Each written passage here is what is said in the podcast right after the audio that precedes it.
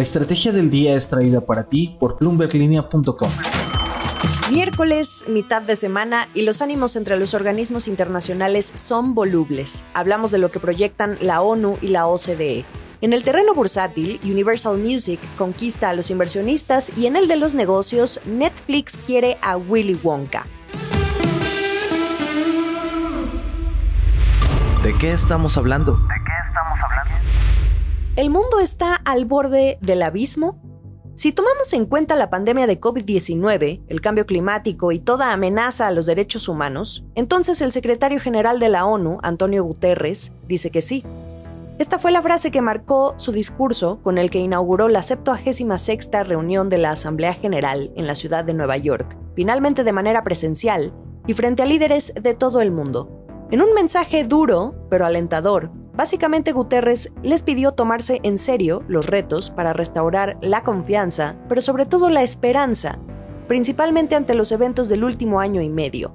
Él dijo, Estoy aquí para sonar las alarmas. El mundo nunca ha estado tan amenazado y tan dividido.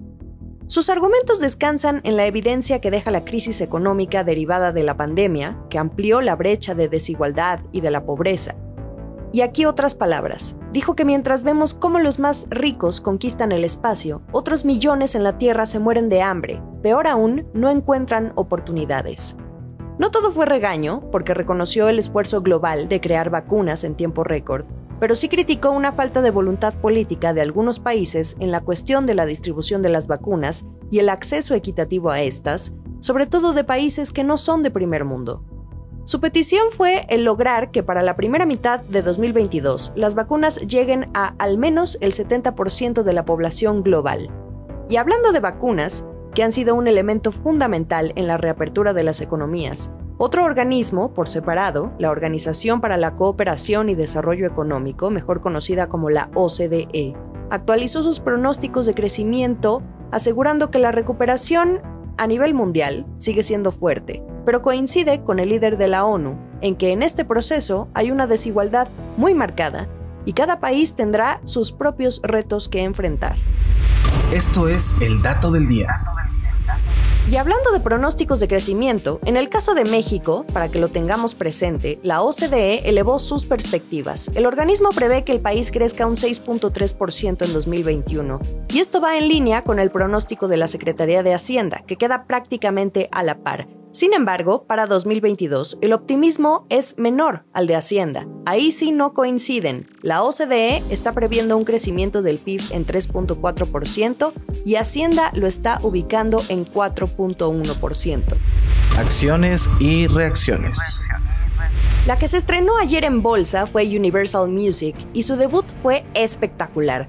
Lo hizo en la Bolsa de Valores de Ámsterdam luego de que se separó de la empresa de medios francesa Vivendi y fue muy bien recibida por los inversionistas ante este nuevo boom que está teniendo la industria, sobre todo por el dominio de la música streaming en plataformas como Spotify o Apple Music.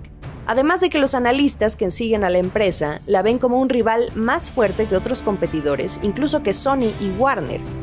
Aquí va un dato. La Federación Internacional de la Industria Fonográfica asegura que 9 de los 10 artistas que más vendieron música el año pasado eran de Universal Music. A ver, nada más por mencionarles algunos. Taylor Swift, J Balvin, Christian Nodal, Carol G, Alejandro Fernández, Lady Gaga y Sam Smith. Suficiente repertorio para que ayer sus acciones se dispararan hasta 36%, si tomamos en cuenta que el precio de salida era de 18,50 euros y cerró en 25 euros. Hoy este emporio musical vale más de 45 mil millones de euros. El último sorbo. Y del streaming musical nos pasamos al de video porque Netflix quiere encontrar el Golden Ticket. La empresa de Reed Hastings está en conversaciones para comprar todo el catálogo de obras del novelista británico Roald Dahl, creador de Willy Wonka, y que por supuesto incluye a Charlie y la fábrica de chocolate o Jim y el durazno gigante.